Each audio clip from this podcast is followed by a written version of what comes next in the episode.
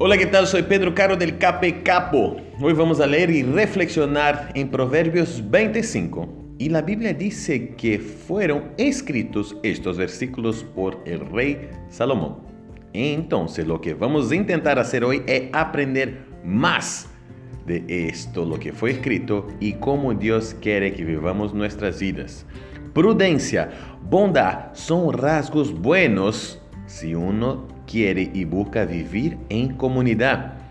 Temperancia en todos nuestros actos, o sea, el exagero en la vida nunca es bueno.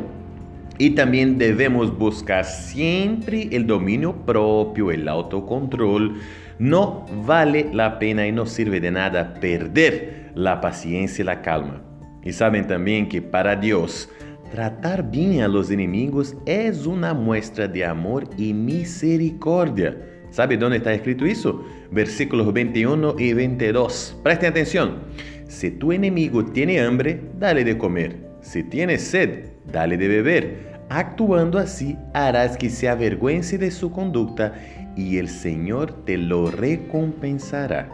Qué lindo es saber que Dios siempre está al tanto de todo lo que hacemos acá y Él quiere que vivamos de la mejor manera posible. Que tengas un lindo día hoy y que Dios te bendiga muchísimo. Chao, chao, chao, chao.